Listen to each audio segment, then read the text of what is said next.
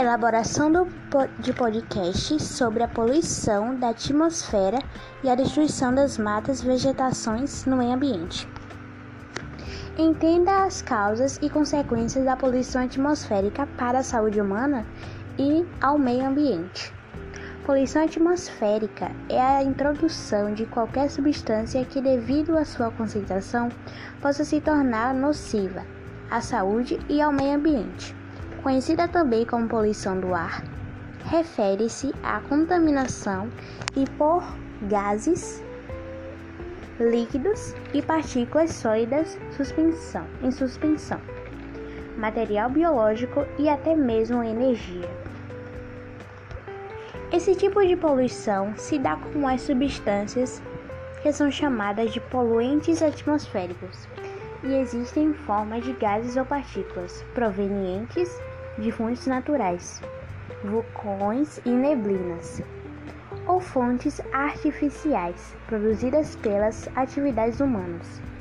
De acordo com o um estudo da Organização Mundial de Saúde de 2014, a poluição do ar causou morte de mais 7 milhões de pessoas no mundo em 2012. Poluição do ar pode parecer incrível, mas a poluição atmosférica já estava presente na Roma antiga quando as pessoas queimavam madeira, por exemplo.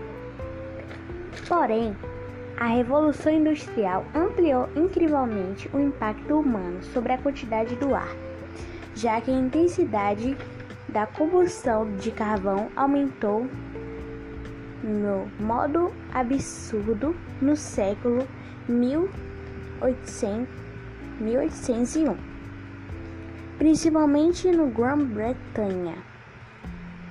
A queimada de carvão mineral despejava toneladas de poluição atmosférica, causando danos à poluição que sofria de doenças respiratórias responsáveis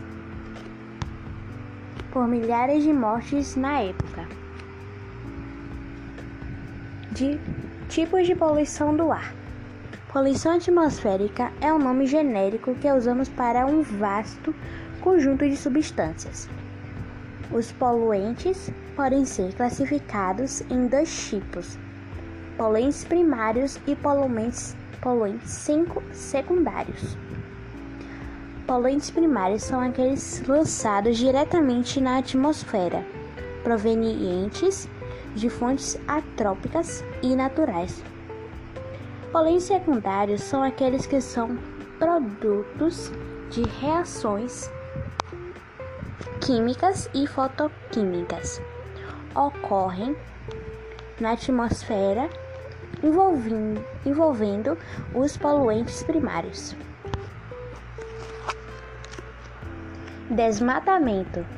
O desmatamento é caracterizado pela remoção de vegetação nativa de uma área.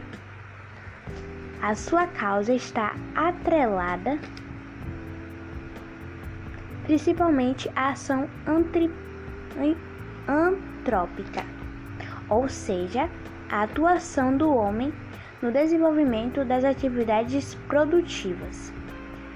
As consequências do desmatamento estão ligadas na perda de biodiversidade e, consequentemente, a extinção de espécies. Além disso, o desmatamento provoca um amplo conjunto de impactos ambientais. O desmatamento é negativos é apontado por um dos grandes responsáveis pelas mudanças climáticas. O desmatamento é um fenômeno mundial. No entanto, o maior volume de ocorrências de desmate desmate está países está nos países subdesenvolvidos e emergentes. No Brasil, a bioma mais atingido pelo desmatamento na atualidade é a Amazônia. O Cerrado é o segundo bioma brasileiro mais devastado. Já a Mata Atlântica foi amplamente destruída ao longo dos séculos, sendo que atualmente restaram menos de 13% de vegetação originária desse bioma. Esse cenário de devastação requer políticas pervacionalistas a fim de proteger os recursos naturais. Desse modo, uma solução é implementação de modelos de produção de cunho sustentável voltados para desenvolvimento econômico, em conjunto com a preservação ambiental. Causas do desmatamento.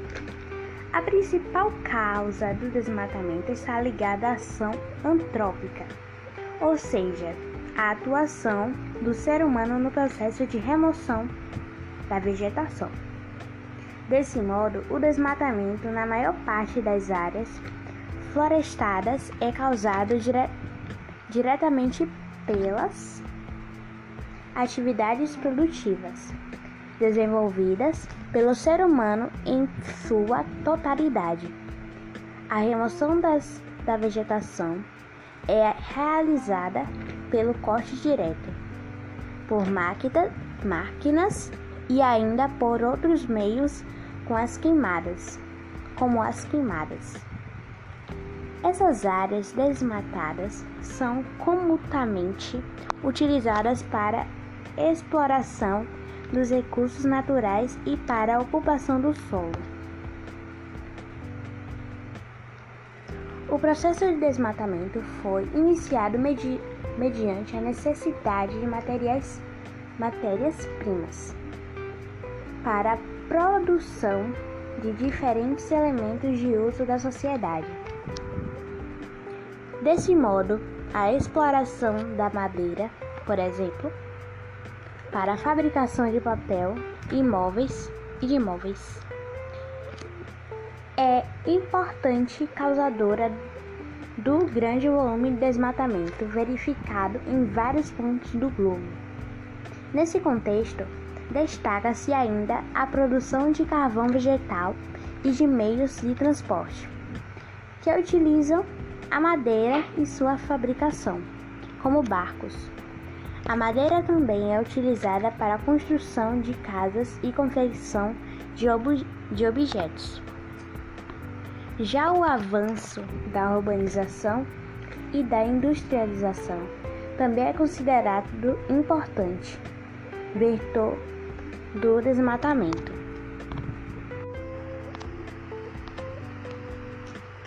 As cidades cresceram amplamente em áreas antes florestadas, sendo a remoção da vegetação necessária para a construção de casas, prédios e ruas.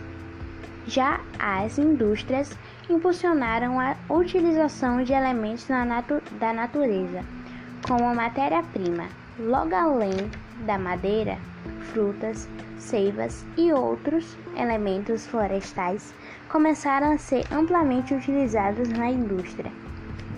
Cenário que provocou uma grande devastação de áreas de floresta. O desmatamento também é direcionado para a utilização do solo. As práticas agrícolas e pecu pecuárias são um exemplo desse tipo de uso, sendo que a vegetação é retirada seja por máquinas, seja por queimadas, para ceder espaço à alimentação de grandes lavouras monocultoras e ainda para a criação de gado. Na atualidade, esse é o cenário recorrente no Brasil, marcado pela expansão de fronteira agrícola em biomas como a Amazônia e Cerrado. Nos últimos anos, o grande volume de desmatamentos verificados no Brasil tem como principal causa o desenvolvimento